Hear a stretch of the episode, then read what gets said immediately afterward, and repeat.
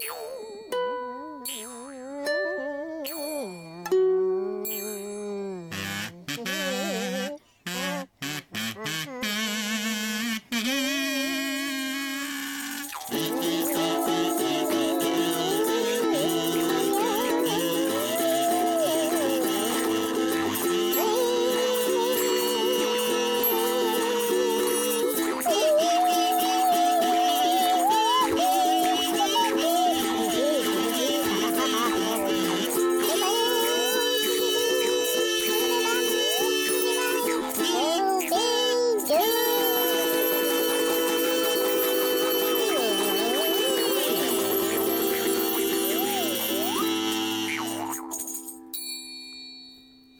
Hallo, herzlich willkommen in Data seinem Hals. Ich bin Felo und bei mir sind in dieser Folge Alex und Michael, die mit mir zusammen über den äh, Science-Fiction-Klassiker Alarm im Weltall oder der etwas äh, interessantere englische Originaltitel Forbidden Planet aus dem Jahr 1956 reden.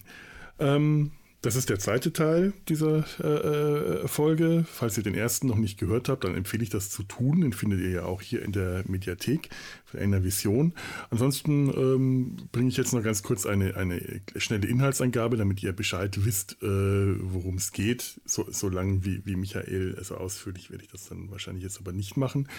Auf jeden Fall äh, ist im 22. Jahrhundert das überlichtschnelle ähm, Raumschiff, ein überlichtschnelles Raumschiff der Erde unterwegs ähm, an die Außengebiete des bis dahin erforschten Weltalls nach Altair 4, um nach dem Verbleib der Besatzung der Bellerophon, eines äh, Forschungsraumschiffs, zu suchen, das dort vor 20 Jahren gelandet und verschwunden ist.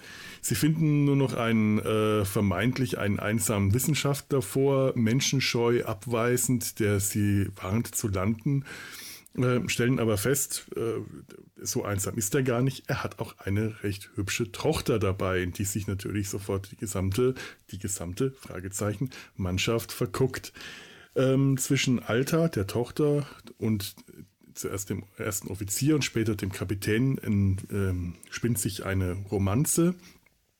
Ähm, Im anderen Teil der Handlung, vielleicht wichtigeren oder unwichtigeren Teil, das weiß man nie so genau bei solchen äh, äh, romantischen Nebenhandlungen, äh, müssen sie feststellen, dass der Planet tatsächlich nicht besonders sicher ist, denn Morbius hat sie zurecht gewarnt. Er hat ähm, Überreste einer verstorbenen, äh, verschollenen Zivilisation entdeckt, der Grell-Zivilisation, einer hochentwickelten Zivilisation, höher als alles, was die Menschheit bis dahin und in den nächsten tausenden Jahren jemals erreichen wird.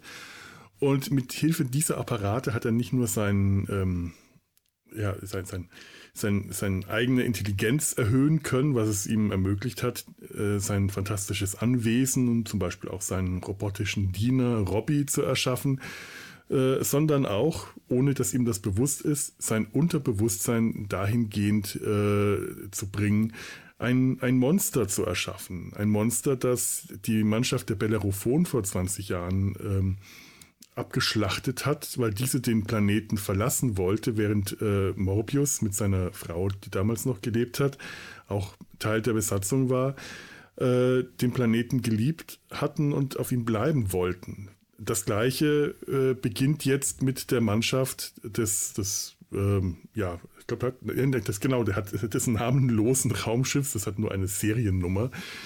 Ähm, auch die müssen sich gegen ein äh, quasi unsichtbares Monster äh, erwehren. Ähm, letzten Endes können, äh, ja, wird, wird die Sache aufgeklärt. Morbius hat dieses Monster erschaffen.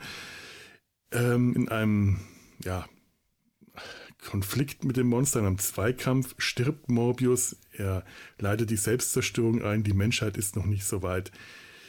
Ähm, die Mannschaft, der Captain, gespielt von Leslie Nielsen übrigens, ein sehr junger Leslie Nielsen, tatsächlich in einer sehr ernsten und romantischen Rolle.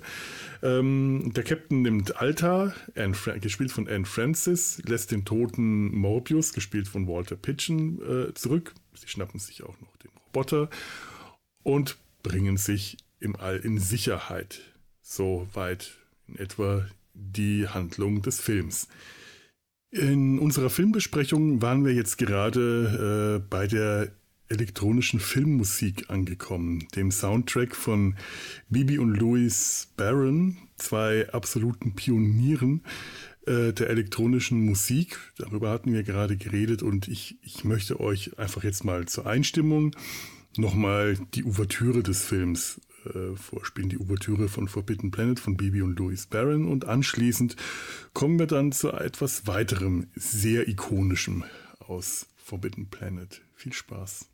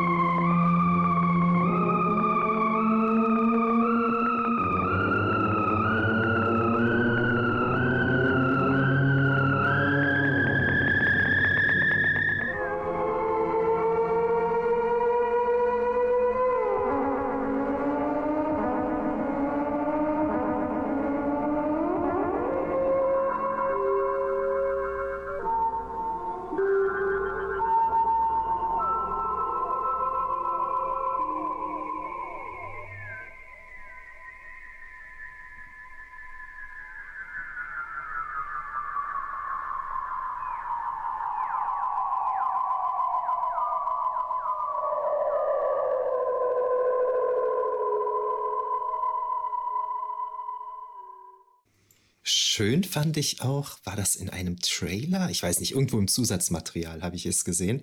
Da wurde Robbie the Robot ähm, als der am härtesten arbeitende Roboter Hollywoods vorgestellt, weil er halt in so vielen Produktionen mitgespielt ja. hatte. Ne? Alex hatte ja eben schon, was hast du gesagt? Twilight Zone hast du, glaube ich, gesagt. Zone, ja. ne? Der war noch in, ähm, in der, in Anführungszeichen, Fortsetzung The Invisible Boy. Also es ist keine mhm. inhaltliche Fortsetzung, sondern ähnliches Produktionsteam. Bei Columbo hat er in der Folge mitgespielt, bei Adams Family, bei Lost in Space, bei Gremlins. Äh, Steven Spielberg sagte, der sei die Inspiration für C3PO gewesen. Aber da sagte George Lucas ganz klar, nee, nee, das stimmt nicht. Ich habe diesen Film, der Film hat mich sehr geprägt, aber C3PO ist natürlich Metropolis. Ja. Das ist das, das ist ja klar, das sieht man ja. ja.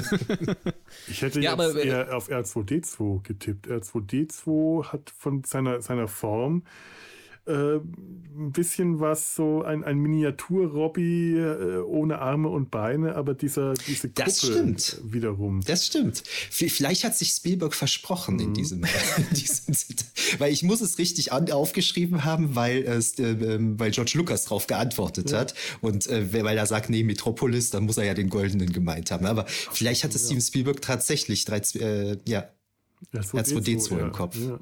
Das kann ja, sein. Könnte sein. Was ich sehr interessant fand, war, dass der Designer, der, der äh, Robbie the Robot äh, erfunden hat, dass der vorher Waschmaschinen designt hat. also der, der, hat vorher in der Industrie gearbeitet und hat Waschmaschinen designt, was äh, auch ein schöner Sprung ist, glaube ich.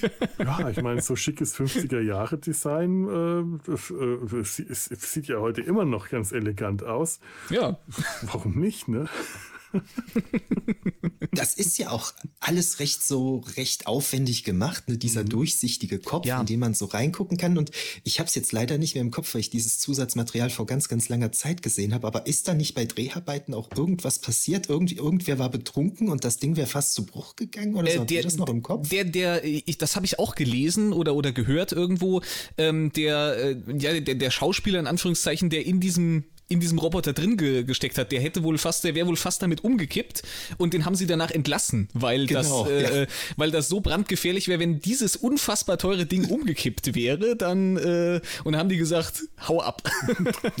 genau, die Story hatte ich im Kopf, danke. Ja, ja. ja und ich meine, das war MGM damals und in den 50ern, die hatten die Macht, jeden einfach rauszuschmeißen. Da wird wahrscheinlich, ich meine, es gab natürlich auch Schauspielgewerkschaften, äh, ähm, aber ich glaube, mit denen hat sich die lieber keiner angelegt. Da, das wird dann nur ein Statist gewesen sein. Das kann ich mir schon vorstellen.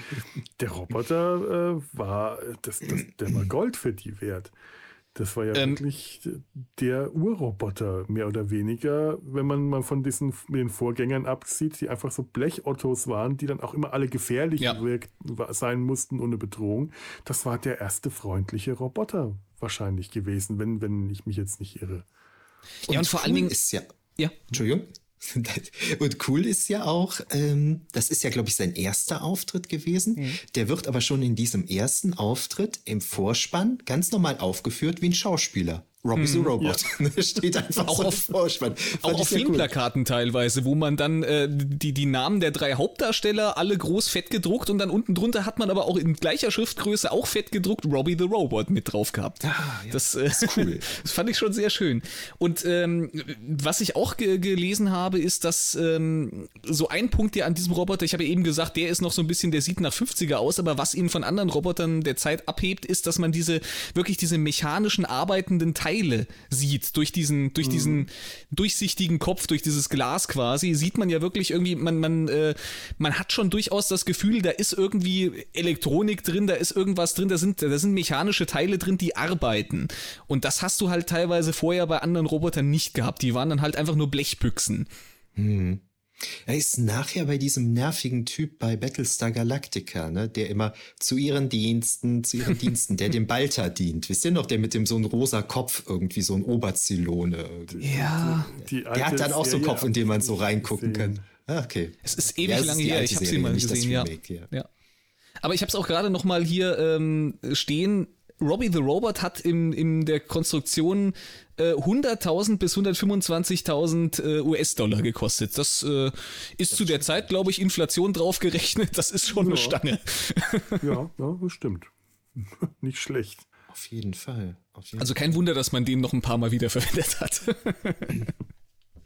Ähm, eine Sache gibt's noch ähm, inhaltlich zu nennen. Das mache ich aber jetzt ganz, ganz, ganz, ganz, ganz kurz, weil Schleichwerbung, Schleichwerbung, Schleichwerbung. Da habe ich schon mal mit Raphael von Jules Verne's Erben in meinem Podcast fantastischeantike.de äh, eine ganz ausführliche Sendung zugemacht ähm, diese ganze Story von dem Film, die wir gerade so besprochen haben, das ist so im Groben eine ganz grobe Adaption von Shakespeares The Tempest, der Sturm. Das ja, wollte ich so auf jeden Fall noch ansprechen, das habe ich nicht vergessen. das müssen wir auch nicht ganz kurz machen. Äh, äh, Raphael hatte das damals ultra ausführlich gemacht, weil er unser Shakespeare-Experte damals war. Ich muss das ein bisschen kurzer machen. Ich, ich fasse es ja, mal zusammen ja, und dann ja, könnt, könnt ihr es ein bisschen, weil ähm, das ist halt da auch, dass äh, bei Shakespeare dann eben auch Vater und Tochter alleine für etwa 20 Jahre auf so einer Insel leben. Ne, also Dr. Morbius ist dann so gesehen der Prospero und Astera als Miranda. Robbie, der Roboter, Roboter, Roboter, Roboter ist quasi dann der freundliche Geist Ariel. Die Tochter verliebt sich in einen jungen äh, Kapitän, der halt äh, durch, ja, durch den Sturm da da irgendwie auf diese Insel kommt und so weiter.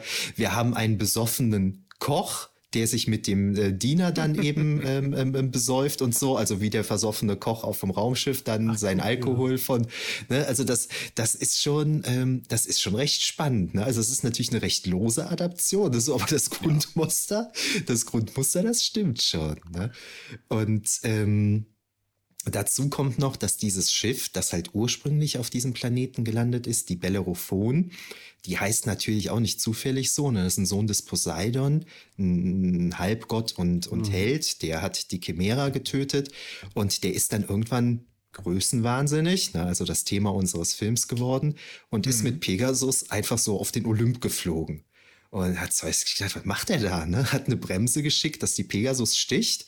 Und dann ist Bellerophon halt äh, von Pegasus runtergefallen und war dann für den Rest seines Lebens eben, ähm, ja, ja, körperlich behindert, kann man, denke ich, sagen, so, ne?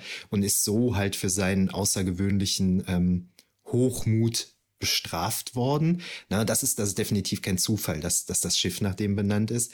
Und ähm, der ganze Film, der ist auch sehr schön nach der Tragödientheorie des Aristoteles in die unterschiedlichen Teile ähm, gegliedert. Und wahrscheinlich hängt auch damit zusammen, dass im, Ödi äh, dass im Ödipus, sag ich, und dass in Dr. Morbius auch so eine kleine Portion Ödipus mit drin steckt, weil ich glaube, Aristoteles führt als Beispiel ständig Ödipus an.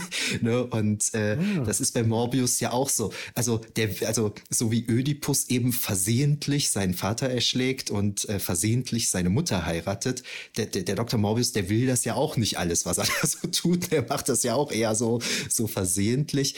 Und äh, aber die Hauptverbindung zu Ödipus ergibt sich natürlich über Freud, ganz klar. Ne? Also das hatten wir bisher noch gar nicht so gesagt.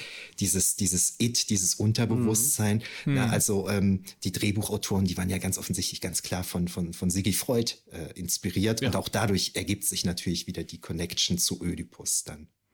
Ja, und ich meine, die Tochter, also Alta, die hat schon einen gewissen Vaterkomplex. Natürlich auch irgendwo verständlich, wenn das der einzige Mann ist, den sie in ihrem Leben kennengelernt hat dass sie sich äh, dann an den, äh, dass sie sich dann am Schluss in den Captain verliebt, weil das halt die Autoritätsperson äh, auf dem Schiff ist und dem am ehesten entspricht, was sie äh, als äh, was sie kennt, eben ihrem Vater, äh, der, der quasi dann äh, für sie den, den Vater ablöst auf eine gewisse Weise. Es ist, ein bisschen plump jetzt von mir rübergebracht. Ich bin aber auch kein Psychologe und ich bin auch nicht Sigmund Freund. Äh, äh Freund.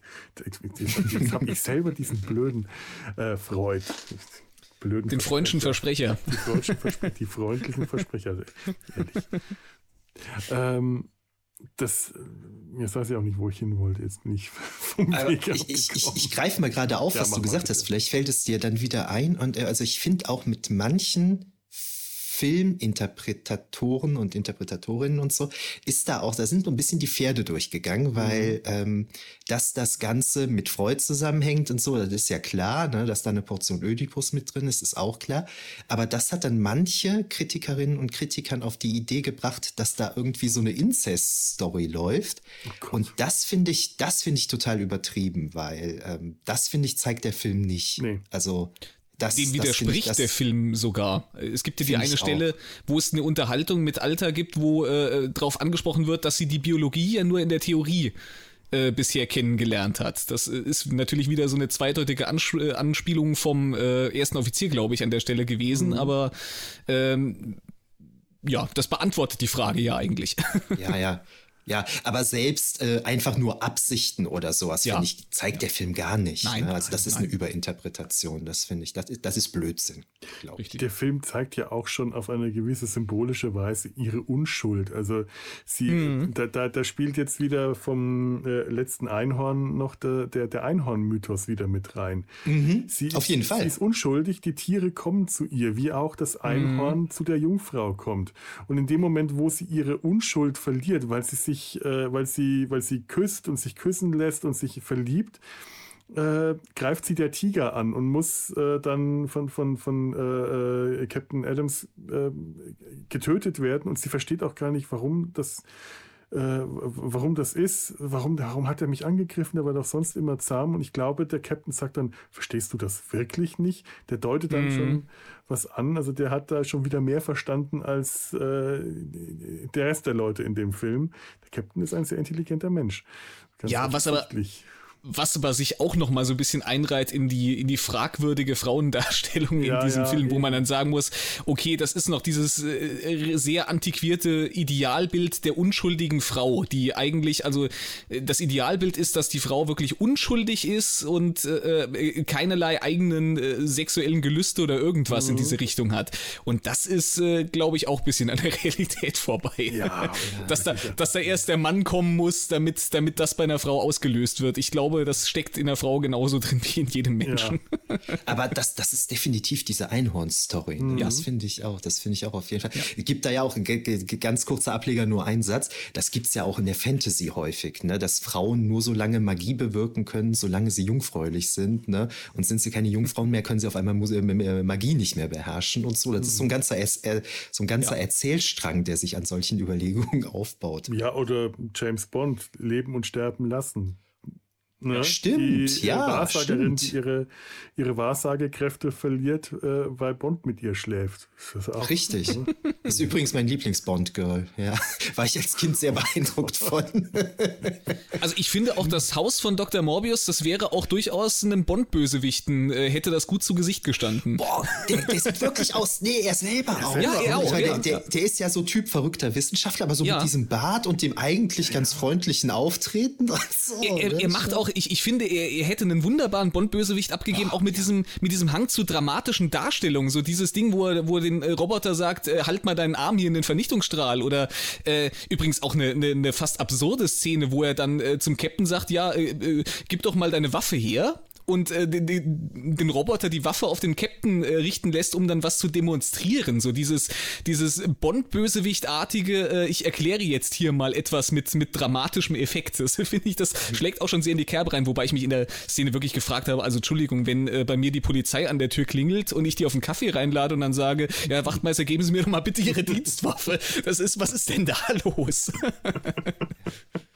Ja, Dieser Schauspieler, das ist Walter Pitchen, ne, und der war Mhm. damals Vertrags, Vertragsschauspieler bei MGM Mhm. und daher halt in unzähligen Filmen dabei. Ich habe mir die Liste mal angeguckt und der war damals halt so Ende 50 und ich finde, der ist wirklich ein verflucht guter Antagonist. Ne? Finde ich wirklich, Ja. wirklich richtig gut, Ja. richtig gut. Hat mir gut gefallen, der Kerl. Wo, wobei er, er schafft so diesen, diesen schönen Spagat, dass er, dass er nie ja so wirklich der, der lupenreine Antagonist ist. Also ich Ja. habe den ganzen Film über ja große Sympathie irgendwie mit ihm gehabt und habe eigentlich schon gedacht, also irgendwas muss an dem, irgendwas muss drinstecken, irgendwas muss, muss am Ende mit dem sein, aber er ist mir jetzt nicht unsympathisch. Also irgendwie, äh, Ja, ja. irgendwie habe ich auch so eine gewisse Aufrichtigkeit von ihm die ganze Zeit gespürt. Ja, irgendwie so, ja, das muss ja und das auch. passt ja auch. Das muss ja auch sein, sonst Ja. hast du ja nicht das tragische Element. Ne? Richtig. Das, das, also Ja. sind wir wieder bei Ödipus. Ne? Das, ist, es muss natürlich das tragische Element da rein. Ne? Ja. Genau. Und Ja. Das wird nicht funktionieren, wenn der wirklich böse wäre. Richtig. Ja. Aber es ist auch überzeugend gemacht, wenn er zum Beispiel äh, den, den, den Captain und seine beiden äh, Kollegen begrüßt. Bei jedem anderen würde diese freundliche Begrüßung scheinheilig wirken oder schleimig. Oder ich denke jetzt an den Master, der ja auch so vom Äußeren bei Doctor Who auch so eine ganz ähnliche äh, Erscheinung Durchaus, ist mit ja. dem Bart. Da hast du immer was Bedrohliches ge äh, gehabt. Und wenn hier bei Morbius äh, der, äh, der, hat, der wirkt freundlich. Der wirkt freundlich und höflich, ganz einfach, weil man ihm das sofort abkauft, dass der gute Umgangsformen hat. Er will die zwar nicht hier haben, aber jetzt, wo sie schon mal hier sind, bittet er sie auch herein. Der Ja. ist dann auch schon mal direkt und kann auch schon mal äh, zeigen, dass er schlecht gelaunt ist, wenn sie in sein Büro einbrechen. Dann kommt er mit dem Satz an, sie finden übrigens das Tafelsilber in der Küche und den Ja. Schmuck meiner Tochter auf ihrer Ankle Ankleide. Aber du hast nie das Gefühl, dass der ähm, eine Bedrohung äh, ist für die. Und das hätte, äh, also er wäre tatsächlich äh, dahingehend ein sehr interessanter Bond-Bösewicht, wenn man jetzt mal äh, ihn äh, dahin packt, weil die Bond-Bösewichte immer alle sofort automatisch bedrohlich gewirkt haben. Du hast kaum einen gehabt, egal wie die eingeführt werden, bei dem du nicht sofort gespürt hast, Bösewicht. Das ist der Böse. Es gibt eine große Ausnahme und da komme ich vielleicht demnächst im, im Sumpf nochmal drauf. Äh, aber äh, das ist Gerd Fröbe in Goldfinger. Der für mich, ich habe den neulich gesehen und hatte äh, einen anderen Film zuvor gesehen und danach war Gerd Fröbe äh, der eine Bond-Bösewicht, den ich auch als Sympathiefigur in dem Film äh, sehen möchte und tatsächlich Bond als den, den, den Antagonisten seitdem wahrnehme. Hat aber Ich hab- bei dem Film auch noch einen anderen Grund. Ich habe kürzlich noch irgendeinen Podcast gehört, es waren wahrscheinlich im Geheimdienst ihrer Majestät, das um Bond ging. Und Im, da im fand ich ganz Gehörgang witzig. ihrer Majestät. Äh, Entschuldigung, genau, im Gehörgang ihrer, äh, ihrer Majestät.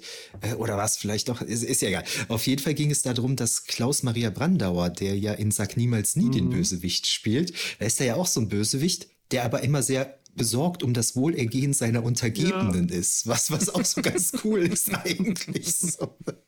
Ja, das stimmt. Das ist auch so ein freundlicher, umgänglicher Das ist so ein freundlicher, ja.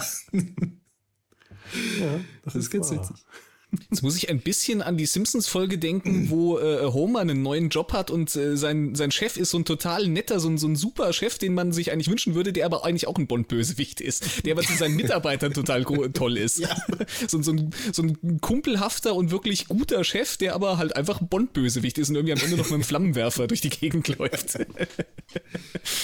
Ähm, witzig fand ich noch, dass die Schauspielerin, die die Alter spielt, ähm, die Anne Francis, die hat auch eine ziemlich ordentliche Karriere hingelegt. Ne, man kennt die hauptsächlich äh, durch Forbidden Planet, aber wohl auch durch die wegweisende Serie Honey West. Ähm, die habe ich jetzt selber nie gesehen, aber die möchte ich unbedingt mal sehen. Das ist eine Serie, die Mitte der 60er Jahre entstanden ist und sie ist dann eine Privatdetektivin. Und das ist wohl eine recht ungewöhnliche Darstellung, weil die ihre Gegner da schon mal bodyslammt und so Sachen. Und da habe ich gedacht, das möchte ich mal gerne sehen, weil das ist ja so schön, weil die hier oh. in diesem Film halt diese Unschuld vom Land ist. irgendwie, ne? Während dann da so als, als bodyslammende Privatdetektivin, das interessiert mich jetzt schon. Also von der Statur würde ich dir das jetzt auch nicht unbedingt zutrauen. Die ist doch ja, es ist Technik, ist alles die Technik. Interessant, oder? Ich glaube, das, das möchte ich auch sehen. Ah ja. Ja, und ähm, um nochmal zu, zu äh, kurz zu Shakespeare zurückzukommen, ich habe da auch jetzt nicht viel mehr, äh, was ich da jetzt bieten kann. Ich bin nicht der Shakespeare-Experte, aber ähm, ich kenne ähm, Prospero von aus, aus Shakespeares Der Sturm, kenne ich jetzt auch wiederum mehr aus äh, einem, einem anderen Werk, nämlich äh, aus dem bei mir schon so oft zitierten League of Extraordinary Gentlemen von Alan Moore da ist Prospero der Anführer einer dieser ersten Superheldengruppen, die äh, in der Geschichte äh, von League of Extraordinary Gentlemen immer wieder vorkommen. Das war zu der Zeit noch Prospero's Men. Äh, inter interessanterweise äh, sind, befinden sich in den Gruppen immer Frauen und trotzdem heißen sie Gentlemen oder Prospero's Men. Und äh, Prospero führt da diese, äh, diese Gruppe an, unter der sich zum, äh, unter anderem der, äh, der, der, der, der geschlechtswandelnde äh, Orlando befindet von Virginia Woolf, der dann auch noch, der oder die, beziehungsweise äh, auch ein, eine größere Geschichte da bekommt. Und dieses Bild, wie ähm, ähm, Kevin O'Neill in dem Comic äh, Prospero zeichnet, das ist bei mir so festgebrannt äh, und ich sehe seitdem, äh, habe hab ich jetzt, wenn ich jetzt hier äh, äh, Forbidden Planet anschaue, Morbius möchte ich mit so einer kleinen Kappe sehen und einem Umhang und einem hohen Kragen. Der hat genau dieses Auftreten. Ich habe mich auch ertappt, wie ich bei meinen Notizen ein paar Mal statt Morbius Prospero hingeschrieben habe. Das ist einfach diese Figur ist, der der passt so, der hätte genauso gut mit diesem, mit, mit diesem Auftritt, mit diesem Bart und diesen zurückgekämmten äh, Haaren und allem und diesem Gesicht, der hat ja auch wirklich einen Charakterkopf. Ja. Äh, der hätte auch diesen, äh, den, den, den, ja, ist, ist Prospero eigentlich ein Magier äh, in, bei Shakespeare? Ja, ich meine schon, ne? Der hätte den auch genauso gut darstellen können. Ja, ja. Ich ähm, muss mal ganz kurz, meine Konfirmandenblase äh, drückt leider zu sehr. Ich bin sofort wieder da. Ja, mach das mal. Ich glaube, ich muss auch gerade ganz schnell. Ich nutze mal die Gelegenheit. ja, sorry, ist jedes Mal das gleiche bei mir. ist doch gut. test, Test, Test. So, ich bin jetzt wieder zurück. Ich weiß auch gar nicht, ob wir jetzt äh, äh, noch so wahnsinnig viel haben. Ich bin relativ am Ende. Aber man weiß ja nie, wozu es gut ist. Ne? Kann ja sein, mhm. dass uns jetzt noch stundenlange äh, weitere Dinge einfallen. Also ist es ganz gut, wenn man da mal der Notdurft frönt. Ich habe mittlerweile, also so wenn ich, wenn ich zwei Stunden äh, zum, zum Podcasten gesessen habe, dann ist irgendwann bei mir der Punkt erreicht, da, da geht's nicht mehr. Ich versuche mich schon immer zurückzuhalten beim Trinken, aber. aber muss man halt auch, damit die, damit die Stimme so ein bisschen flüssig Ja, ja. Eben. Ja, ja. ja Und, äh, richtig. Ich, ich, ich, ich habe mir auch ein zweites klares Getränk eingeschenkt. Ja. Ich habe ähm, man soll ja nicht alleine trinken und ich mache dann äh, ich nutze Gesellschaft äh, ich habe kürzlich so ein ähm, Erklärvideo angeschaut, wie meine ähm, ähm, Schnittsoftware vernünftig funktioniert und der Kerl, der redet da so eineinhalb Stunden, aber der hat schon am Anfang an den Mund so, dass er die ganze Zeit so macht so, aber so ganz furchtbar so, weißt du, so, das so echt nervt so. Ich denke, trink mal was, trink mal was. Ja, sehr gut, habe ich jetzt auch getan. Vielleicht ähm, ist Tonic Water gar nicht mal so schlau, weil das etwas säuerlich ist, merke ich gerade. Aber es ergänzt sich einfach so gut geschmacklich. Mir hat damals mal ein Typ vom Radio, mit dem ich eine Weile zusammengearbeitet habe, immer gesagt, so vor der Aufnahme Banane essen ist eine richtig blöde Idee, weil es den mhm. Mund trocken macht. Apfel essen ist eine super Idee, danach hat man einen schön flüssigen Mund. Das habe ich beim letzten Mal gemacht und danach habe ich die ganze Tag rumgemacht, weil ich ein Stück Apfel zwischen den Zähnen klemmen hatte. Das ist also äh, so ideal. Auch nicht gut. Nicht. Man wie man es macht, wie man es macht. Apfel schälen. So, ähm, ich wollte gerade noch ähm, ja. anknüpfen, äh, anknüpfen an das, was du gerade gesagt hast.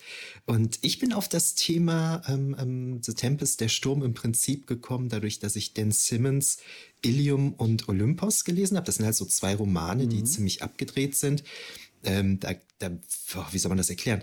Das spielt auf dem Mars, wo olympische Götter auf dem Mars den Trojanischen Krieg nachspielen lassen. Und das Ganze hat aber auch mit kleinen grünen Männchen, Cyborgs und sehr viel Shakespeare und Proust zu tun. Eine total abgedrehte Story, aber super geil, wenn man auf sowas steht irgendwie. Und diese zwei Bücher, die hatte ich jedenfalls mit Raphael und den Kollegen von Jules Verne's Erben mhm. besprochen. Ich habe auch super lange damit, glaube ich, insgesamt elf Stunden aufgenommen oder so. Also in den zwei, zwei Sendungen, da war ich ganz schön platt nach. Und äh, weil da das eben so ein zentrales Thema ist, haben wir da natürlich sehr viel über The Tempest dann gesprochen. Und da meinte ich zu Raphael, Raphael, ich, ich aus, aus Kindheitstagen kenne ich übrigens noch den und den Film, da geht es auch um The Tempest ist, komm, lass uns den noch dranhängen. Ne? Und dann haben wir den dann halt auch noch wesentlich kürzer, ich glaube eineinhalb Stunden oder so, dann haben wir den noch besprochen. Aber so bin ich auf das Thema gekommen eigentlich dann. Okay, also das werden wir jetzt hier nicht schaffen, elf Stunden. an zwei Abenden, an zwei Abenden. auch nicht an zwei Abenden. Nee, aber da muss ich auch sagen, da war ich am Ende. Da war ich wirklich am Ende. Das glaube ich. Ja. Das kann ich mir gut. Gut, ich habe einmal eine Fünf-Stunden-Aufnahme gehabt. Danach waren wir auch alle komplett hinüber. Das lag aber auch dran, dass wir da äh, Markus Spirituosenschrank während der Zeit ziemlich gut leer gemacht haben. Ja. Wir hätten eigentlich nicht mehr, nicht mehr reden dürfen zu der Zeit. Das war, immerhin, ist in Länge, der vollen Länge auf Sendung gegangen. Ähm, verdammt, jetzt habe ich vergessen, was ich eigentlich noch sagen wollte. Ah ja, es gibt ein paar schöne ähm, Deleted Scenes auf der, äh, auf der DVD und das finde ich sehr schade, dass die raus sind, weil die so einige Dinge äh, ganz gut erklären. Da wird nämlich tatsächlich nochmal der Einhorn-Mythos im Film Daher habe ich es, ja. erwähnt. Das ist tatsächlich, mhm. äh, da wird das erklärt und das fand ich sehr interessant. Das hätte dem, hätte dem Ganzen gut getan. Es hätte aber, es gab aber noch eine andere Szene, wenn die nämlich auf dem Planeten anfliegen am Anfang. Ähm, das ist eh eine ganz tolle Sequenz, wenn die auf dem Planeten anfliegen. Also nicht nur äh, die, die, dieser Austritt aus der, äh, aus der Überlichtgeschwindigkeit mit den quasi Transporterstrahlen, also diesen Schutzstrahlen. Wenn die dann aus den Schutzstrahlen treten, sind die auch alle ziemlich groggy. Also da scheint die mitzunehmen mhm. und der Austritt aus, dem, aus der Über, äh, Überlichtgeschwindigkeit scheint gefährlich zu sein in dieser, in dieser Welt. Finde ich interessant. Mhm. Und dann haben die mhm. eine große Navigationskugel, die in der Mitte das Raumschiff zeigt und Planeten und Skalen drumherum und äh, die ganze Technik auf dem Schiff ist, ist einfach fantastisch, wunderschön und wirkt auch noch so schön mechanisch alles. Also man hat hm. nicht das Gefühl, dass man im 23. Jahrhundert ist, aber man hat das Gefühl, man ist so, wie man sich in den 50er Jahren das 23. Jahrhundert vorstellen konnte. Das ist also wirklich wunderschön gemachte Science, ja, von aus heutiger Sicht Retro Science Fiction. Also das ist, das mag ich eh gerne, dass die, wenn Science Fiction die Zeit widerspiegelt, in der sie entstanden ist. Man, mhm. man mhm. das, das das Ganze hat auch was von einem U-Boot. Das hatten wir neulich im, im Sumpf auch bei Unternehmen Petticoat, dass die äh, Enterprise NX1 aus, äh, aus Archer, die Archer Enterprise, auch sowas von einem U-Boot hat. Und dieses Raumschiff hat definitiv innen was von einem U-Boot. Das hat zwar nicht die Form, aber es hat diese beengten, diesen beengten Raum, diese Luken, die sich, äh, mit, äh, die sich, die aufklappen und mit, äh, mit, mit, mit einer Kurbel zudrehen lassen. Die Mannschaft schläft direkt neben dem Kommandoraum. die Mannschaft hat keine eigenen Räume, sondern die Pritschen, die sind direkt neben dem Kommandoraum und da ist auch der Eingang von der Ein äh, Einstieg von der Eingangsluke. Also das sind mhm. sehr beengte Raumverhältnisse. Wobei aber nach oben hin sehr offen. Also du hast da, du hast da ja irgendwie, äh, ich, ich meine fast, man sieht noch irgendwie eine zweite mhm. Etage oben drüber. Du hast nach oben scheinbar in dieser Kuppel von diesem UFO, nach oben hin hast du Platz, in der, in der Breite nicht ja. so wirklich. Ja, stimmt. Ich frage mich auch, was dann da oben ist, aber irgendwo muss ja auch noch, ja. muss es ja auch noch weitere Räume geben. Den Maschinenraum, es muss äh, die, die, die mhm. Schiffsküche, obwohl die, äh, wenn die dem entspricht, was auf einem U-Boot eine Küche war, man hat das bei Unternehmen Petticoat gesehen, reicht eine, eine Kochnische. 19 äh, Leute zu ver, äh, versorgen, ist zwar ein Haufen Arbeit, aber da wird es keine raffinierten Gerichte gegeben haben. Der, äh, eine Kochplatte für einen großen Topf mit Eintopf dürfte wahrscheinlich gereicht haben für dem, was, was die da zu essen bekommen haben. Ähm, es ist, es wirkt, man, man hat so das Gefühl, dieses ähm, ähm, Raumschiff die sind irgendwo auf einem Entwicklungs... Ähm, ähm, äh, die haben sich irgendwie, irgendwas muss sich da zurückentwickelt haben. Man, man hat das Gefühl, die Bellerophon, die da 20 Jahre vorher unterwegs war, man sieht sie zwar nie, aber irgendwie stelle ich mir die größer vor. Stelle ich mir die, ähm, ich stelle die mir so vor wie beim Schwarzen Loch. Die, die, die, die, die, ist das das große Schiff? Ist das die Cygnus? Das von das große Schiff von Professor äh, äh von Dr. Reinhardt ist ja riesig, gigantisch, mhm. fantastisch und wunderschön und das kleine Raumschiff, das dann da Jahre später hinterherkommt mit unseren Helden an Bord, ist viel kleiner und winziger und primitiver. Und so in etwa stelle ich mir das auch vor. Wir haben ja hier ein rein funktionelles Raumschiff. Das hat ja noch nicht mal einen Namen. Ja. Die Bellerophon ja. hatte einen Namen und dieses Schiff hatte, hat nur eine Nummer, C57D. Das fand ich auch ungewöhnlich, ja. ja. Hm. Und die, Aber das scheint, ja, hm. das scheint ja wirklich nur so ein, so ein Patrouillenschiff irgendwie zu sein. Also, Militärschiff ja, halt. Ja, ne? absolut. Ja. Weil die Bellerophon war ja ein Wissenschaftsschiff, ne? Ja. da waren viele Wissenschaftler an Bord, da waren Frauen auch an Bord mhm. und so. Ne? Und, und das jetzt ist ein Kriegsschiff. Ne? Aber das, ja. was du gerade beschrieben hast, Philo, das, das finde ich, das ist auch alles auf der Blu-ray richtig gut gealtert. Es sieht echt gut aus. Ne? Das fand ich echt cool so. Ja, es ist, es ist auch, auch die Farbeffekte sind schön, da merkt man, da merkt man die Zeit. Und es ist, wenn, wenn die aus dem, äh, äh, äh ich sag jetzt mal, Hyperraum äh, austreten, dann wechselt das Bild mehrfach von einem, äh, einer Farbe in die nächste Farbe, in die nächste Farbe. Da merkt man den den, den, den Schnitt, dann merkt man, dass irgendjemand an die Kamera gestoßen ist, das ruckelt ein bisschen. das stört aber nicht weiter. Nein. äh, das ist, äh, es sieht einfach alles ganz toll aus in dem Moment. Und ähm, die, dieses, die, die, dieses Schiff hat, äh, so, so, das sind so schöne ähm, primitive äh, Armaturen, an denen die arbeiten. Und trotzdem sieht alles unglaublich gut aus. Also man kann sich wirklich vorstellen, dass es aus dieser Zeit ein, ein Raumschiff stammt. Das, dieses, das, äh, mhm es ist einfach, einfach, einfach schön. Ich, ich will gerade, wo ich eigentlich die ganze Zeit hin wollte. Ich bin schon wieder abgebogen. Ich finde aber in dem Zusammenhang auch noch interessant, was die alles an Ausrüstung noch, noch mit dabei haben. Diesen, ja. diesen Abschleppwagen mit dem Magneten hinten dran wo quasi. der eigentlich her? Ja. Habe ich mich auch gefragt. diese, diese Geschütze, die sie dann noch aufbauen, gut, die sind vielleicht äh, platzsparend verstaubar, das kann ich mir schon vorstellen, aber die sind auf jeden Fall gut ausgerüstet. Also die haben da auch ordentlich was aufgefahren. Bei einer anderen Produktion hätte man sich gesagt, das reicht ja jetzt, wenn die da mit ihren Blastern äh, sich in der Reihe aufstellen und schießen. Aber nein, die haben dann noch ein, die haben dann noch diese, diese riesigen Geschütze aufgebaut. Das fand ich schon interessant, was man da so mhm. alles an, an Ausrüstung auch zu sehen bekommt. Also die müssen auch Film. irgendwelche großen Lagerräume haben, wo die Materialien ja, scheinbar. transportieren. Das stimmt. Aber andererseits, um zur Erde zu funken, müssen die das Raumschiff ausschlachten. Hm. Die könnten also, ja. wenn sie im Weltall wären, eigentlich gar nicht zur Erde funken, denn um das große, ja. ein großes Funkgerät müssen die erst bauen, müssen die erst konstruieren und dazu äh, müssen sie quasi das Raumschiff funktionsunfähig machen, weil die Ersatzteile aus dem Raumschiff verwenden dafür.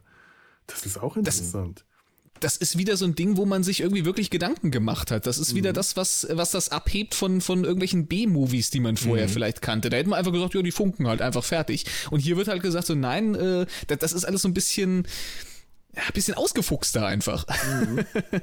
auch schon, dass man sich äh, Gedanken macht um äh, Gravitation und Sauerstoffgehalt der Atmosphäre, wenn man an den Planeten ankommt. Das ist, ist das kennt man äh, später. Ich glaube, vorher hat sich da nie jemand Gedanken gemacht. Da sind halt irgendwelche Raumschiffe halt zu irgendwelchen Planeten geflogen und sind halt einfach ausgestiegen. Fertig. Ja, das stimmt. Und das ist sehr elaboriert, würde ich sagen. Und das, obwohl der Planet wirklich fremdartig wirkt und sogar, hm. sie kommentieren sogar die Farbe des Himmels. Und das, obwohl zu dem Zeitpunkt die, äh, die Menschen das Weltall schon kolonialisiert haben.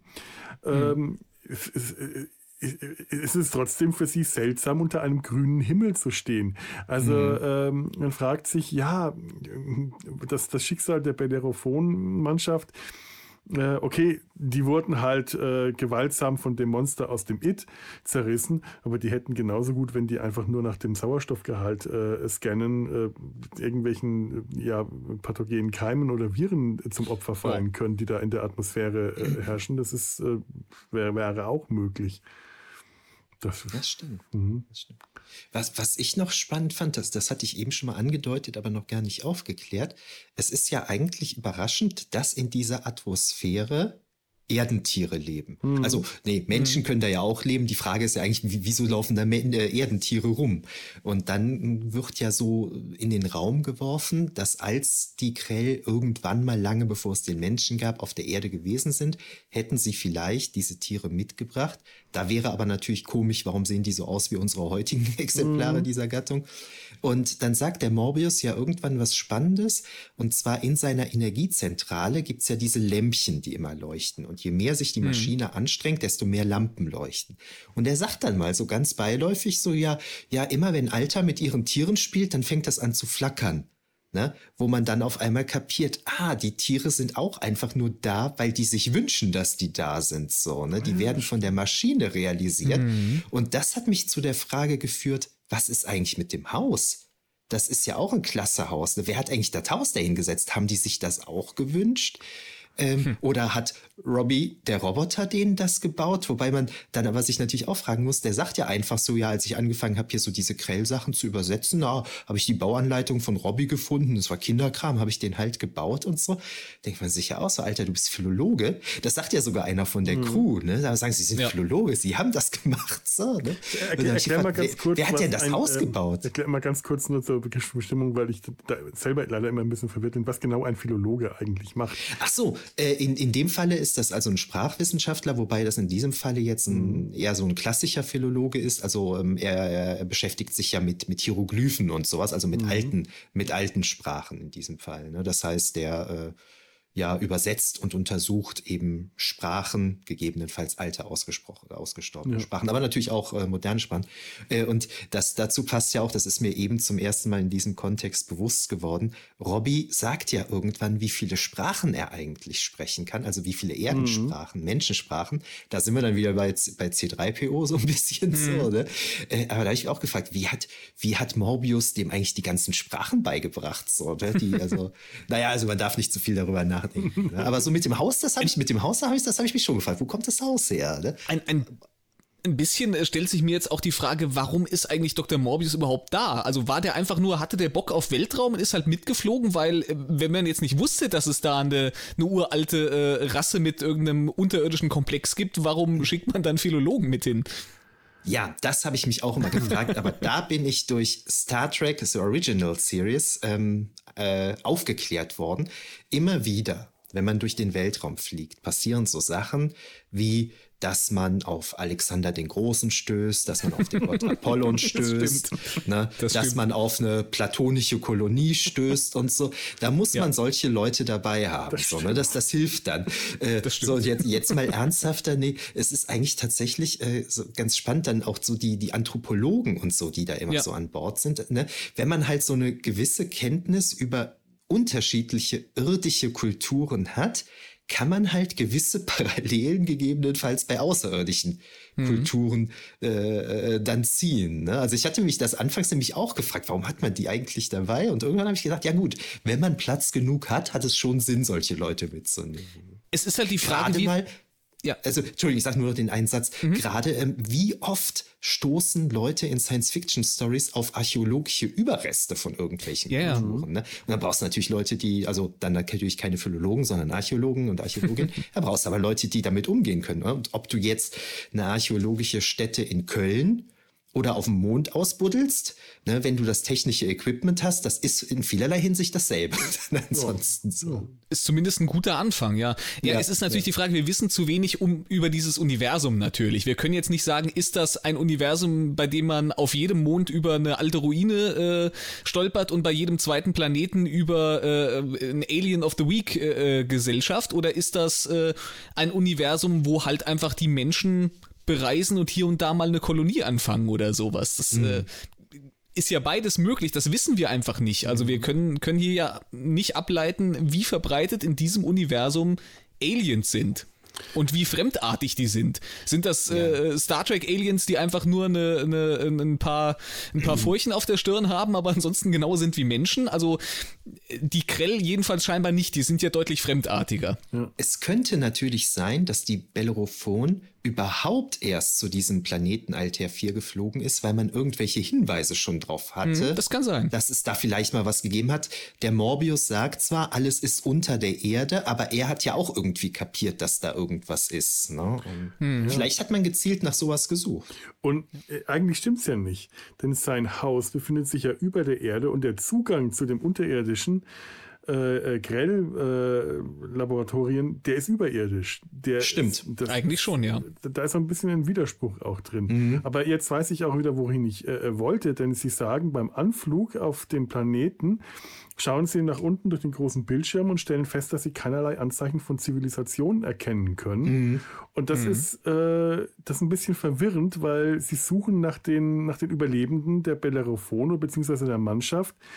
Ähm, äh, und da, da, ist diese Aussage, Anzeichen von Zivilisation, wirkt irritierend, weil eine, eine Schiffsbesatzung macht kann nicht eine Zivilisation äh, darstellen. Und in, der, in, in einer der äh, Delete-Scenes wird dieses Gespräch noch ausgeführt und dann gehen sie, äh, dann wird genau darauf angesprochen, ja, aber es war ja nur eine Schiffsmannschaft ähm, selbst wenn die da jetzt äh, 20 Jahre waren, aber man müsste wenigstens irgendwas sehen, Häuser, Strukturen, Straßen, irgendwas, da ist nichts. Das, das meinen sie dann noch. Das sagen sie auch, das ist aber mhm. im ursprünglichen Film dann nicht mehr drin geblieben.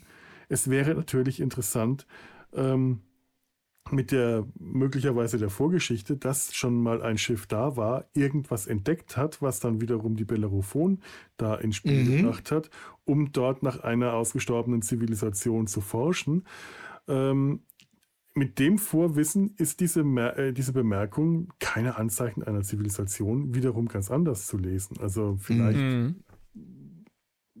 ja, vielleicht gab es da schon mal Spuren, die irgendjemand entdeckt hat und ähm, danach suchen sie jetzt. Ja, Oder danach richtig, hat die Bellerophon ja. gesucht. Hm. Ja. Durchaus möglich. Auch ein Prequel. Ja.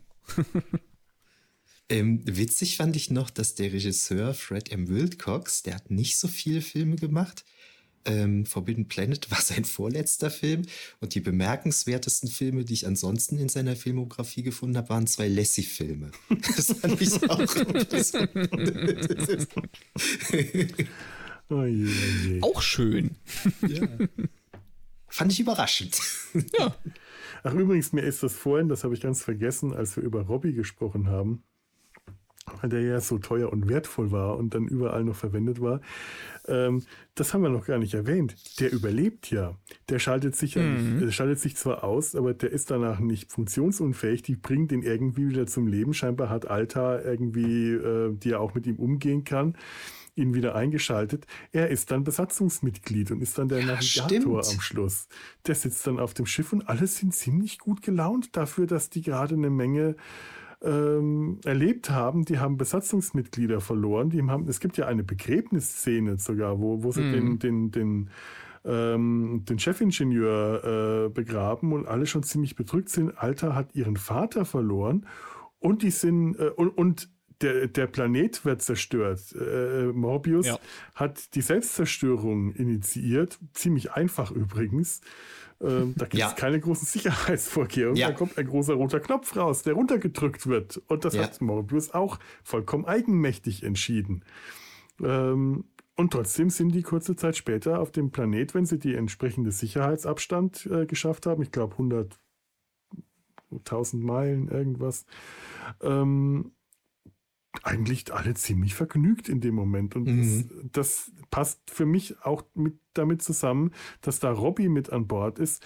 Ich weiß es nicht, ich habe es nicht, äh, leider nicht mehr recherchiert, ich habe das wirklich leider vergessen, ob da das Skript nochmal geändert wurde und man da hm. ein positiveres Ende ähm, haben wollte, weil es hätte ja, der, der, der Film endet ansonsten, die Geschichte endet ja wirklich ziemlich düster. Morbius mhm. stirbt. Mhm der Planet wird zerstört, ähm, viele Leute sind gestorben und auch Robbie, der Sympathieträger-Roboter, wäre eigentlich tot. Das mhm. wäre schon ein Ende, das äh, Kinogänger damals durchaus hätte verstören können. Ja. Da finde ich das ja, dieses, äh, deswegen kommt mir dieses Ende so, abrupt und aufgesetzt vor und auch diese, äh, die, diese Inspirationsansprache, die der Captain dann hält, das wirkt alles so äh, ach, im letzten Moment nochmal eins mhm. draufgesetzt. Das, das, das Ende des Films gefällt mir einfach überhaupt nicht. Ja, also jetzt, wo du das gerade sagst, ich habe auch eben, als ich ihn nochmal geguckt habe, zum ersten Mal ein bisschen Sinn im Ende verstanden, weil ich habe mich vorher immer gefragt, was erzählt er denn da? In einer Million Jahre ja. wird der Name Morbius wieder, wieder leuchtend erstrahlen. Ich habe das nie kapiert, was der damit überhaupt sagen will. Ich habe eben zum ersten Mal kapiert, dass der das wahrscheinlich auf den nächsten Satz bezieht, ne? Äh, weil er uns eben ein Beispiel dafür gegeben hat, dass wir nicht Götter spielen sollen. Bevor mir, bevor mir dieser Gedanke gekommen ist, habe ich mir gefragt, was soll der Satz irgendwie? Ne? Für, für hm. was soll Morbius gefeiert werden irgendwie? Ne? Keine Ahnung. Ja, das stimmt. Hm. Als, als abschreckendes Beispiel. Auch ein ganz schön äh, zynischer Nachruf, den er gerade seiner Tochter sagt um diese ja. zu beruhigen. Also ob die Beziehung lange hält, möchte ich mal anzweifeln. Ist wahrscheinlich so schnell vorbei, wie sie angefangen ja. hat. Das ging ja auch ein bisschen ja. abrupt. Naja, Gott, sie ist jetzt auch endlich unterwegs zur Erde. Der Vater des Jahrhunderts, Morbius, äh, der in irgendeiner Stelle dann sagt, ja, es wird vielleicht doch mal Zeit, dass ich sie im Zuge, äh, im Sinne einer natürlichen Entwicklung mit ihr die Erde besuche. Ja, Morbius, jetzt wäre die Gelegenheit. Das ja. Raumschiff ist da. Der nächste Bus kommt irgendwann in 10 oder 20 oder 30 Jahren. Wenn deine Tochter noch eine halbwegs vernünftige Entwicklung, dann besteig mit ihr in das Raumschiff und versuch nicht zu verhindern, dass das Raumschiff überhaupt landet. Das ist echt unglaublich. Ja. Ähm, was, was wollte ich denn da jetzt sagen? Ähm, Ach so, genau. Da fand ich eigentlich auch ganz schön, okay, Morbius Unterbewusstsein hat offensichtlich ein Problem damit, was da mit seiner Tochter passiert. Aber er selber hat da ja schon so ein bisschen Sinn für Humor. Also ich meine, es geht ja immerhin um seine Tochter. Mhm. Und diese, diese drei Besatzungsmitglieder am Anfang, also Captain, erster Offizier und, und Doktor, ähm, die schmeißen sich ja dafür, dass sie da gerade zu Gast in dessen Haus sind, ne, den noch gar nicht kennt, die schmeißen sich ja ganz schön an die Tochter ran. Ist ja schon ziemlich krass irgendwie. Unfassbar und auch wenn sie dann erzählt, was so passiert ist, dann sitzt er so da und schmunzelt ja schon so ein bisschen darüber, so, ne, dass seine Tochter halt so ahnungsfrei ist. Ne? Also wie gesagt, sein Unterbewusstsein ähm, zieht da ja Konsequenzen draus, aber er selber hat schon ein bisschen Humor dann da. Ne? Hm. Ja, der ist entspannt. Das ist schon nicht der. ähm, das ist schon nicht der Daddy, der mit der Schrotflinte in der Tür steht, wenn Fremde genau. auf den Hof kommen. Sein Zumindest nicht bewusst schon. Ja, selber eben. nicht. Ich muss gerade äh, gerade ähm, an, an den, den schweigenden Stern denken. Den äh, DEFA Science-Fiction-Film, den ich, ähm, ich glaube, Anfang dieses Jahres zusammen mit Lars und Sebastian besprochen habe, der ein paar Jahre später ähm, äh, ähm, produziert wurde ähm, als du den Doktor erwähnt hast. Denn diese Mannschaft hier ist eigentlich eine so extrem undiverse Mannschaft, wäre dann nicht der Name des Doktors, der wahrscheinlich Russe ist. Ich habe mhm. äh, Ostrov, glaube ich. Äh, mhm. Das, das ist schon irgendwie bemerkenswert für die Zeit, dass das nicht eine rein amerikanische oder rein westliche Mannschaft ist. Die Namen der anderen erfährt man ja außer dem, dem ersten Offizier und dem Captain nicht. Äh, dass da ein Russe mit an Bord ist, dürfte zu Zeiten des Kalten Kriegs schon eine äh, ziemliche äh, bemerkenswerte Sache gewesen sein und auch halt auch so der Vorläufer später zu der deutlich diverseren Mannschaft, die wir an Bord der Enterprise ähm, zu sehen bekommen haben. Aber wenn ich mir dann anschaue, was der Schweigende Stern, was die DEFA-Produktion aus Anfang der 60ern gemacht hat, das war eine wirklich durch und durch diverse Mannschaft. Da war nicht nur eine Frau mit an Bord, es waren wirklich ähm, Personen aus äh, sehr vielen verschiedenen Ländern. Es war ein Afrikaner dabei, es waren zwei Asiaten dabei, es war ein, ein Russe, ein Deutscher und ein Amerikaner an Bord, ähm, was der schweigende Stern äh, nicht hatte, äh, waren interessante zwischenmenschliche Beziehungen. Die haben in dem. Film hm. einfach, die waren nicht da. Das hat der, der, der schweigende Stern nicht gekonnt. Also da haben wir hier deutlich unter, größeres Unterhaltungspotenzial, Potenzial, was das Zwischenmenschliche angeht. Und da sind dann wenigstens auch hier passieren Romanzen. Wenn die auch noch so Grinch-worthy sind, ist das im Schweigenden Stern schlichtweg uninteressant. Und auch äh, im Schweigenden Stern hat man etwas, die Farbgebung in dem DEFA-Film ist viel freundlicher und viel optimistischer und viel bunter, ähnlich wieder wie in Star Trek, wo die Uniformen alle bunte Farben haben, während hm. wir hier graue Einheitsuniformen haben. Also diese Invasionstruppe, die da mit, dem, mit der fliegenden Untertasse ankommt, die haben auch alle ähm, Uniformen, wie wir sie später bei Star Wars wieder äh, wiederfinden. Nicht mhm. die weißen äh, Sturmtruppen, sondern die grauen Uniformen. So sehen die mhm. aus, auch mit den Kappen und allem. Äh, das, das Stimmt. keine, ja. keine freundliche, diverse Mannschaft. Das ist das Militär, das da gerade anrückt. Das ist schon ja. der Feind in dem Moment. Äh, und, ja. und Morbius bezeichnet die ja auch als äh, ja, also eine Invasion, die über seinen Planeten hereinbricht. Finde ja. ich schon bemerkenswert. Krass. Äh, bei mir hat es gerade gebimmelt, als du sagtest, dass der Name ja sich russisch anhört. Da habe ich gar nicht so drüber nachgedacht. Weil einer der ursprünglichen Ideenhaber des Films, das waren ja äh, Irving Block und Alan Adler. Und dieser Alan Adler, der hat nur eine ganz kurze Karriere hingelegt, weil der der McCarthy-Ära zum Opfer gefallen ist. Oh. Na, der hat also Berufsverbot bekommen. Und das unterstreicht ja noch mal ein bisschen zu der Zeit, wo der Film gedreht worden ist ist das nicht selbstverständlich, so einen russischen mhm. Namen zu benutzen. Nee, ne? Definitiv so. Ja. Ja, also äh, doch nicht so undivers, wie ich dachte, die Mannschaft, wenn auch ansonsten alles weiße Männer, ähm, die sich auch noch nicht mal durch die Frisuren besonders groß unterscheiden. Nee, tatsächlich. Nee, also wirklich, also eigentlich, na gut, man hat den ersten Offizier, man hat den Koch, man hat den Arzt und den Ingenieur und der Rest die, die sind ja. halt da. Nichts, ne? Nichts, was, was, man, was man sich merken würde oder so. Ja. Aber der Koch ist auch äh, so eine Nummer für sich. Also da, da haben sie sich dann Mühe gegeben, während alle die gleichen Uniformen tragen, hat der Koch seine weiße Schürze um, seine, seine Kochmütze und ist so ein bisschen der, ja, der Redneck aus der Gruppe, der dumme Fragen stellt, äh, der dessen Mut halt der sich Whisky reproduzieren lässt, wobei ich mich frage, ob Robbie äh, da schon Synthehol äh, äh, produziert hat. Der sagt zwar, er wird er ist ganz schnell besoffen gewesen. Robbie macht ihm ja einen Riesenberg an Whiskyflaschen und der muss mhm. enorm viel getrunken haben, aber später bei der Untersuchung durch den Captain sagt er aus, er, äh, er hat ja überhaupt keinen Kater davon. Wie kann man ja, genau. von der Menge Alkohol, die er getrunken hat, keinen Kater bekommen?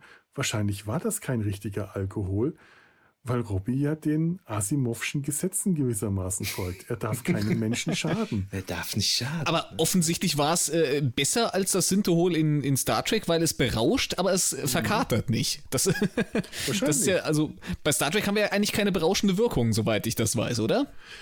Ähm, Synthehol funktioniert, wenn ich das jetzt richtig weiß, und da müsste ich, müssten wir mal bei, bei äh, äh, Tanja und Peter bei Trekipedia nachfragen. Das ist, ist ein Trekipedia-Thema, ja. Ja, ja. Auf jeden Fall. ähm, aber soweit ich weiß, funktioniert Synthehol so, es berauscht, so lange bis ich die, meinem Gehirn den bewussten Befehl gebe, den Rausch aufzuheben. Ui. So habe ich das zumindest irgendwo mal mhm. damals. Es kann aber auch B-Kanon sein, dass ich das in irgendeinem Star Trek-Roman so gelesen habe. Mhm. Ähm, aber, aber hier scheint tatsächlich, wie du sagst, äh, der Rausch zu funktionieren, aber die, die negativen Nebenwirkungen des Alkohols sind ja. scheinbar aufgehoben. Also Robbie mhm. kann tatsächlich keinem Menschen Schaden zufügen. Nicht nur keinen Menschen töten. Interessant. Krass. Mhm. Wie er das allerdings schafft, solche Riesenmengen, äh, also bei Flaschen kann ich es mir ja noch vorstellen. Der hat diese kleine Ausgabeklappe unten. Okay, da kannst du Flaschen rausproduzieren, da kannst du auch mal einen Teller mit Essen. Aber wie er diese großen Metallplatten eigentlich herstellt, oder hm. das, Michael, wie du das sagst, das Haus, das ist mir nicht so richtig klar. Nee. Ja. Das ist irgendwie, hm, hm naja, da darf man wiederum nicht drüber nachdenken. Vielleicht hat er kleine Bröckchen Metall aus seinem Bauch gezogen und dann verschweißt. ja gut, stimmt. Er kann ja auch Strahlen abschießen. Er kann mit, äh, äh, mit, mit Strahlen die, die, die, die Strahlenpistolen von äh, der, der, Mannschaft ähm, ähm, deaktivieren. Also kann er unter Umständen auch äh, einzelne Metallteile zusammenschweißen. Das dürft, dazu dürfte er in der Lage sein. Das ist vielleicht, äh, ja. Vielleicht gibt es auch einfach noch, gibt's noch quasi den, den großen Indu äh, Industriereplikator, den wir nicht gesehen haben, der quasi mhm. die große Ausgabe von dem ist, was, was Robbie eingebaut hat, äh, aber dann eben für größere Dinge einfach benutzt oh, wird. Das wäre möglich, ja. Und er kann mit seinen Strahlen auf Affen schießen. Das fand ich echt ja. eine drollige Szene. Ich frage mich nur, was sie mit dem armen Affen gemacht haben, dass der, der da auf den Tisch klettert und sich ein, äh, irgendeinen einen Apfel oder eine Orange nimmt und Robbie schießt den dann mit so einem Strahl, der scheinbar harmlos war, den Affen erschreckt hat, weg und der Affe spritzt wirklich so zur Seite, so ein kleines mhm. Äffchen und ich frage mich, haben die da mit Wasser auf den gespritzt oder was haben die da gemacht? Haben die dem vielleicht einen kleinen Stromschlag verpasst? Weil ich meine, damals wäre das schon möglich. Ich, da dürfte man. Äh, ich ja. so. ich habe ich hab keinen Hinweis gesehen, bei der Produktion dieses Filmes kamen keine Tiere zu Schaden. der Tiger wurde ja auch einfach in Strahlen aufgelöst. Wunderschöner, wunderschöner Effekt. Ja. Der wird wirklich ja. in, in, in, in, in schwebende Flammen aufgelöst. Hm. Ja. Ganz fantastisch schön. Toll. Das, ja. das habe ich geliebt. Sowas hat man später sonst verdampft oder verstrahlt das einfach oder glüht und löst sich auf oder brutzelt, aber der, das hat was Poetisches, das hat was Künstlerisches, wenn dieser Tiger äh, äh verstrahlt wird, weggestrahlt wird. Toll. Auch nur diese Waffen, äh, das habe ich vorhin schon gemeint, das, das wirkt nicht wie Science Fiction, das wirkt halt gezeichnet, wenn der Captain auf ja. die Stahltür schießt, dann hast du nicht irgendwie einen Strahl, der da drauf geht und macht, sondern das sprotzt so. Schripp, schripp, schripp. Spritz, spritz, spritz. Und das, das ist so, als ob da so die Strahlen fast schon flüssig werden, wenn die, wären, wenn die auf, den, äh, auf diese Tür auftreffen. Äh, das finde ich ganz, ganz wunderschön süß. Das ist nicht unbedingt Laserstrahlen, aber ich finde es toll. Es gefällt hm, mir. Ja.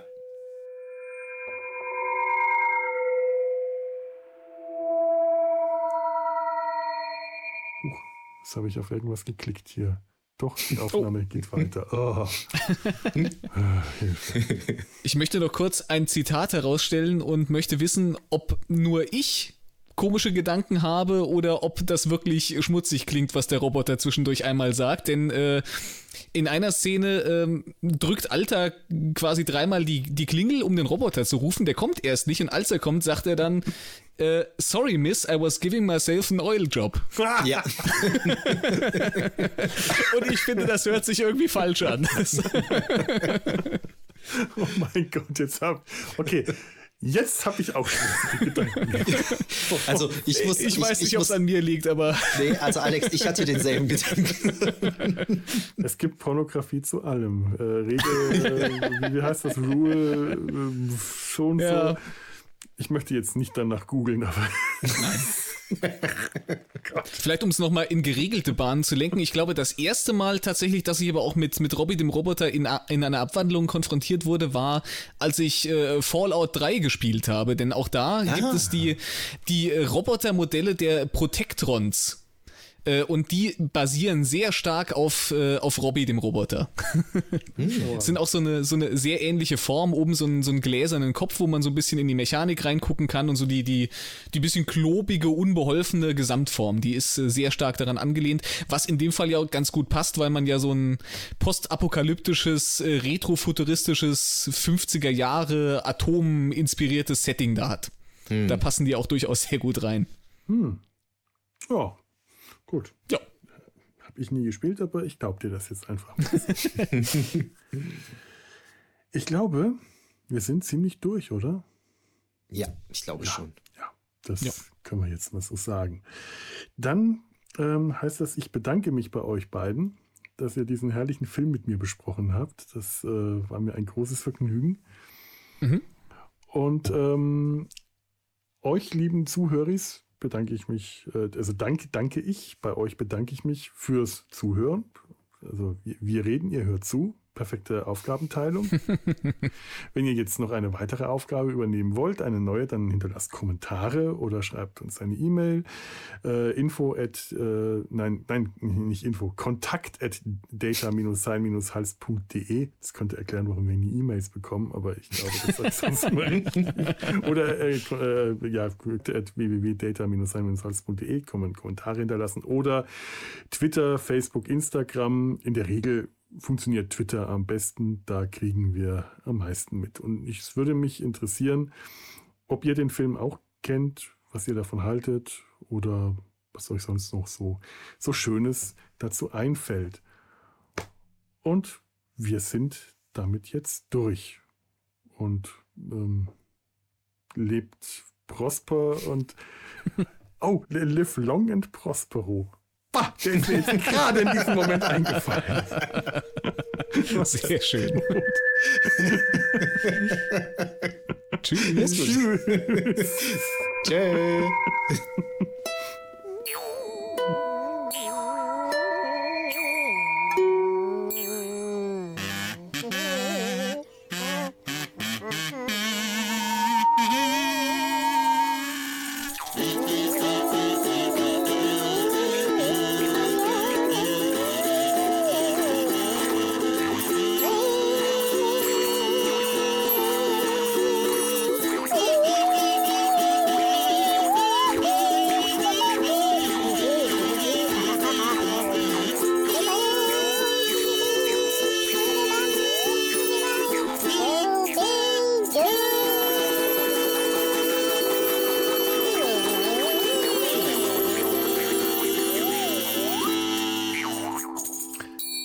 So eine fliegende Untertasse fällt mir gerade ein.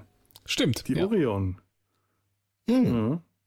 Und auch eine diverse Crew, zumindest auf dem Papier. Nein, eine Frau. Die Frau war wenigstens wirklich eine Frau. Stimmt, sogar zwei. Oder die, Fra die zwei Frauen, ja stimmt, gab ja zwei. Mario De Monti, der italienischste aller Italiener. Gott. Ja, und der, der eine, der ein Asiate war, wo ich, äh, bis ich irgendwann mal gelesen habe, dass der ein Asiate war, das gar nicht gemerkt habe. Oh Gott, stimmt, ja. Äh, äh, Atan Shubashin. At Atan, ja, genau. Ja. Oh Gott, ja. naja, naja. Wisst ihr, was ich jetzt mache? Ja. Na? Nein. Eine Produktion des Podcast Imperiums.